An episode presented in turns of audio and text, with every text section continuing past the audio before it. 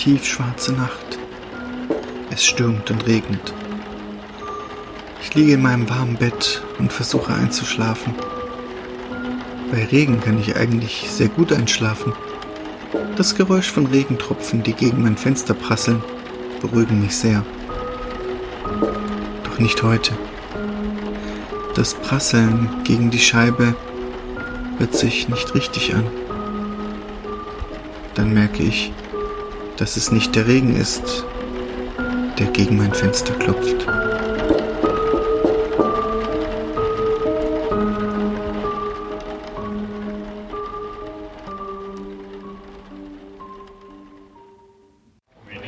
Finstere Nacht. Kein Stern ist am Himmel zu sehen. Draußen regnet es wie aus Eimern. Ich schalte den Fernseher aus und mache mich auf den Weg ins Bad, um mich bettfertig zu machen. Im Flur höre ich ein Klopfen am Fenster. Wahrscheinlich nur ein Ast, sage ich zu mir selbst und gehe näher ran. Als ich davor stehe und hinausschaue, realisiere ich, blöd wie ich bin, dass ich keinen Baum im Garten stehen habe. Es klopft abermals. Es kommt vom Spiegel neben mir.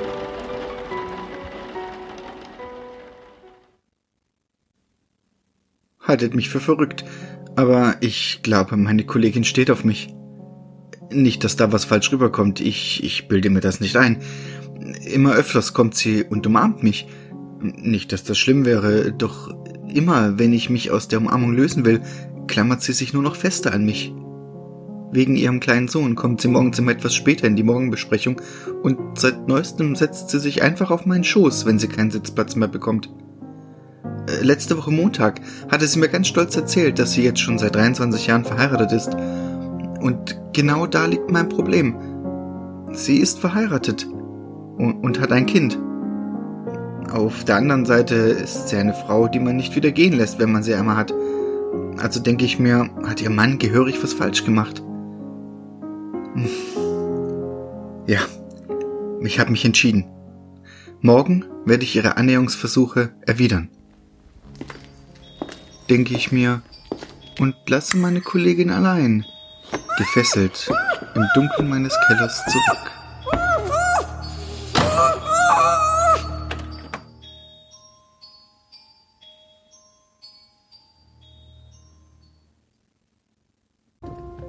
Tom war geschäftlich unterwegs, sehr weit von zu Hause entfernt. Und das nur dank seiner Kollegin. Eigentlich sollte sie auf diese Geschäftsreise gehen, war allerdings vor einigen Tagen verschwunden und seitdem nicht wieder aufgetaucht. Er hoffte nur, dass es ihr gut ging. Nun war er wieder auf dem Heimweg und die Straßen waren frei. Sprich, er kam gut voran. Trotzdem würde er es nicht mehr bis nach Hause schaffen, es war noch ein ganzes Stück und es wurde von Minute zu Minute immer dunkler und stürmischer. Außerdem war er müde und hatte Angst, dass er am Steuer einschlafen würde. Also fuhr die nächste Ausfahrt ab und kehrte im nächstbesten Motel ein. Er bekam das Zimmer mit der Nummer 3 und machte sich auf den Weg. Jetzt bemerkte er erst, wie müde er war. Mit jedem Schritt wurden seine Beine schwerer und seine Augen wurden immer mehr zu kleinen Schlitzen. Die Nummer 3 war zum Glück nicht weit vom Empfang und als er das Zimmer betrat, machte er sich nicht mal die Mühe, das Licht einzuschalten. Im Dämmerlicht, was im Zimmer vorherrschte, schaffte er es noch gerade so, seine Schuhe auszuziehen und ließ sich einfach so, wie er war, aufs Bett fallen. Als er sich gerade die Decke über den Kopf ziehen wollte, fiel ihm das Bild auf, welches dem Bett gegenüber an der Wand hing. Darauf zu sehen war das Gesicht eines Mannes, die Haare zu Mickey Mouse Ohren gestylt und diesen wirklich creepy Blick im Gesicht. Irgendwie zornig und traurig zugleich. Doch schon kurz darauf fielen ihm die Augen zu. Und doch ging ihm das Bild scheinbar nicht aus dem Kopf. Mehrmals wachte er mitten in der Nacht auf, warf einen Blick auf das Bild, nur um kurz darauf wieder einzuschlafen. Am Morgen weckte ihn der einfallende Lichtschein, der durchs Fenster gegenüber seines Bettes ins Zimmer fiel.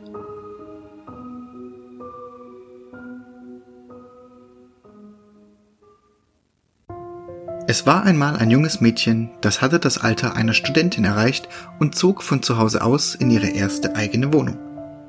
Mit der Hilfe ihrer Familie und ihrer Freunde waren auch all ihre Habseligkeiten schnell in die neue Wohnung verfrachtet.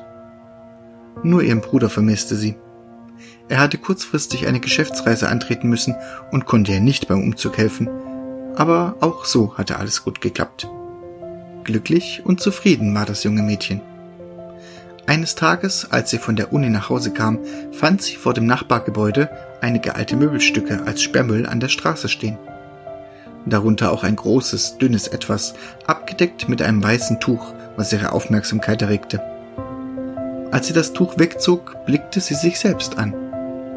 Es war ein Spiegel und ein wunderschöner noch dazu, wie sie fand. Den auf den Müll zu werfen wäre ja viel zu schade, sagte sich das junge Mädchen und trug ihn geschwind nach Hause. Sie stellte ihn neben ihrem Bett auf, so dass sie sich morgens nach dem Aufwachen direkt betrachten würde können. Als es dunkel wurde, machte sich das junge Mädchen bettfertig und schlummerte kurz darauf in ihre dicke Decke gekuschelt zu den Geräuschen des draußen tobenden Sturms friedlich ein. Doch was dem Mädchen verborgen blieb, war das Wesen, das sich neben ihr aus der Decke erhob und sie durch den Spiegel heraus beobachtete. Es glich exakt dem Mädchen, bis auf einen Unterschied. Es hatte blutrote Augen.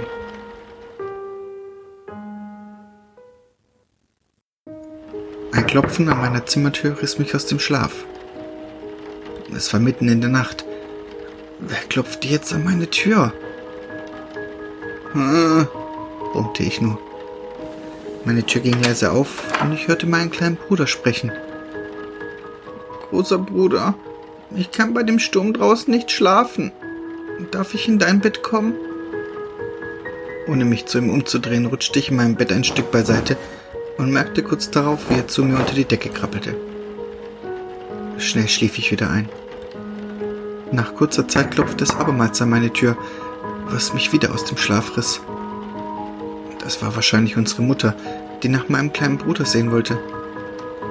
Wieder brummte ich nur ein hm. Abermals wurde die Tür geöffnet. Großer Bruder, ich kann bei dem Sturm draußen nicht schlafen.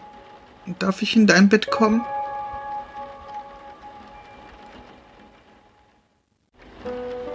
Ich bin ein sehr ängstlicher Mensch.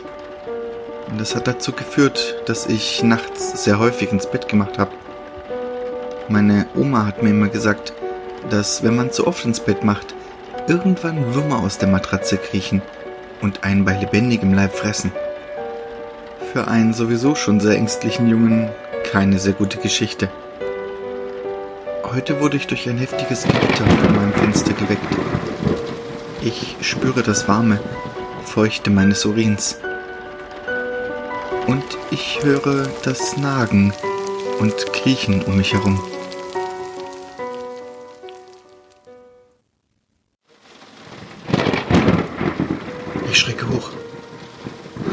Draußen muss ein furchtbarer Sturm wüten. Normalerweise habe ich einen tiefen Schlaf und wache wegen sowas nicht auf. Ich höre den Regen gegen meine Scheibe peitschen. Ah, verdammt, ich muss pinkeln. Schnell springe ich aus dem Bett, schlüpfe in meine Hausschuhe und eile aufs Klo. Ich kenne mich sehr gut aus in meiner Wohnung und finde den Weg blind, weswegen ich auch kein Licht anschalte. Nach wenigen Minuten bin ich erleichtert und laufe wieder im Dunkeln zurück in mein Schlafzimmer. Ich erstarre. Mein Herz rutscht mir in die Hose. Der Donnerschlag hat mein Schlafzimmer für den Bruchteil einer Sekunde in dämmeriges Licht getaucht. Und ich habe es gesehen. In meinem Bett, unter meiner Decke, liegt jemand.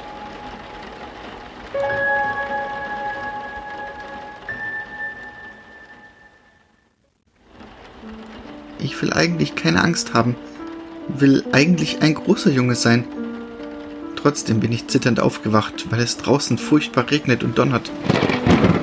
Ich klettere aus meinem Bett, öffne vorsichtig meine Zimmertür und rufe nach meiner Mama. Ich bin in der Küche, mein Schatz. Hast du Angst? Komm schnell zu mir. Ich tröste dich, ruft mir meine Mama von unten zu. Ich grinse zufrieden und habe schon ein wenig weniger Angst. Schnell renne ich zur Treppe. Die Tür zum Abstellraum davor öffnet sich und jemand zieht mich ins Innere. Leise, mein Schatz. Ich hab's auch gehört.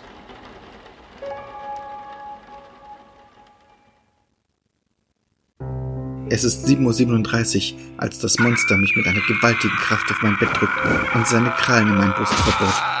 Schweißgebadet wache ich auf.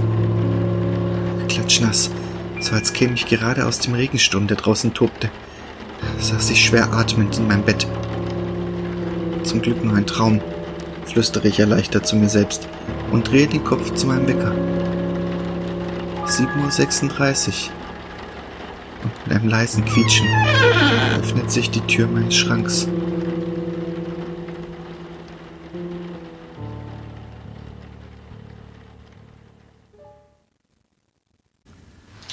Meine Tochter schreit und weint die ganze Nacht. Ich habe sie gebeten, damit aufzuhören, doch sie macht immer weiter. Ich denke, ich werde ihr Grab die nächste Zeit nicht mehr besuchen.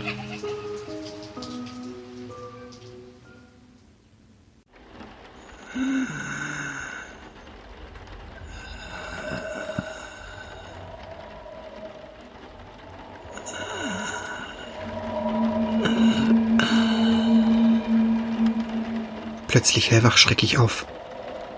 Was war das für ein Geräusch? Ich lausche in die Stille.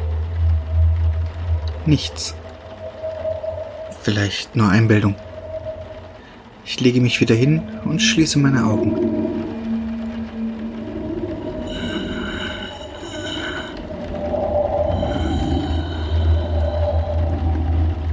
Da war es wieder. Schnell greife ich nach meiner Lampe, die auf dem kleinen Nachttisch neben meinem Bett steht, und schalte sie ein. Das Licht ist nicht sonderlich hell, aber dennoch hell genug, um mein Schlafzimmer auszuleuchten. Ich sehe mich um, doch ich sehe nichts.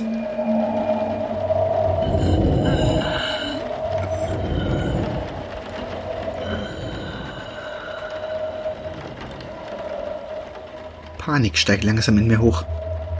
Was zum Teufel war das? Langsam klettere ich aus meinem Bett und schaue vorsichtig darunter. Nichts. Dann bewege ich mich genauso langsam auf meinen Schrank zu und öffne diesen vorsichtig. Ebenfalls nichts. Ob mir der Sturm draußen einen Streich spielt, überlege ich mir, als ich wieder in mein Bett klettere. Und dann fällt mir ein, dass ich vergessen habe, an die Decke zu schauen.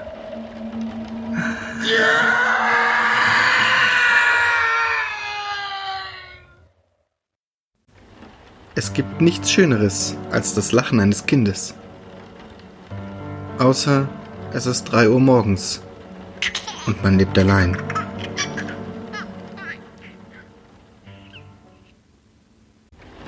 Schatz, ich kann nicht schlafen sagt sie und klettert zu mir unter die Decke. Bei dem Wetter draußen kein Wunder, murmelte ich, bevor ich wieder in meine Traumwelt glitt. Als ich am nächsten Morgen aufwachte, hielt ich das nasse und mit Dreck beschmierte Kleid in den Händen, mit dem sie vor drei Jahren begraben worden war.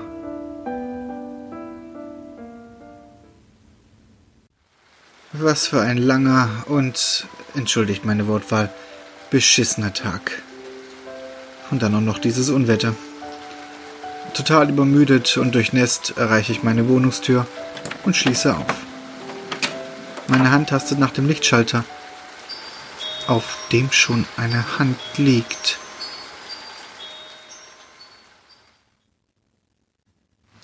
Es ist so furchtbar dunkel. Ich kann nicht sehen, nicht sprechen und mich nicht bewegen. Hätte ich das gewusst, hätte ich mich einäschern lassen.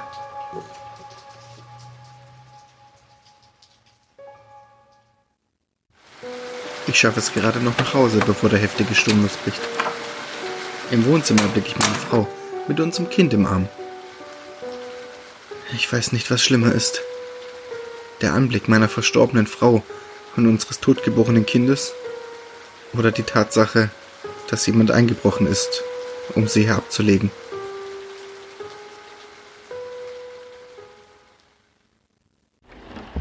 Diese Lichter, Diese weißen, hell strahlenden Lichter. Sie machen mir Angst. Ich weiß nicht, wie lange ich nun schon in meiner Wohnung festsitze, aber diese Lichter, die vor meinem Fenster rumfliegen, lassen mich nicht raus. Sie sind plötzlich aufgetaucht und wollen nicht mehr gehen. Anfangs sind sie nur vor meinem Fenster herumgeirrt. Irgendwann fingen sie an, leicht dagegen zu fliegen, zu klopfen. Dieses leise Klopfen konnte ich noch ignorieren. Dann, dann wurde das Klopfen lauter. Immer lauter. Jetzt, ich weiß nicht, wie lange mein Fenster diesem Hämmer noch standhalten wird. Nicht mal der heftige Sturm draußen schafft es, das Hämmern zu übertönen. Ich weiß nicht genau, was sie wollen. Ich weiß nur, sie sind hier, um mich zu holen. Diese Lichter. Meine Mutter sprach, als meine Oma von uns ging, davon, dass sie nun ein heller Stern am Himmel sei. Vielleicht sind diese Lichter eben diese Sterne. Vielleicht sind diese Sterne die Seelen von Verstorbenen, die mich mitnehmen und hinauf zum Firmament bringen wollen. Doch ich kann nicht mit ihnen gehen. Nicht, solange niemand meinen Körper findet.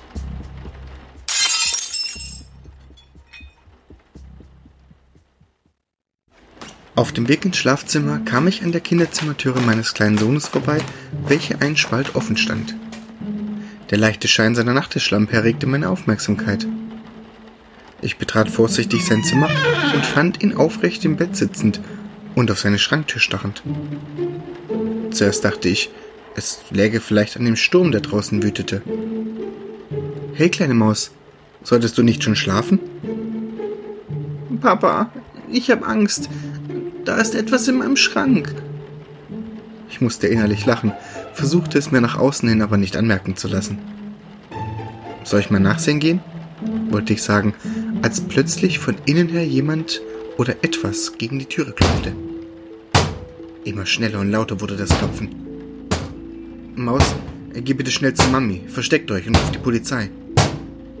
Nein, ich hab's Mami doch schon gesagt. Doch als sie nachsehen wollte und die Tür aufgemacht hat, hat etwas nach ihr gegriffen.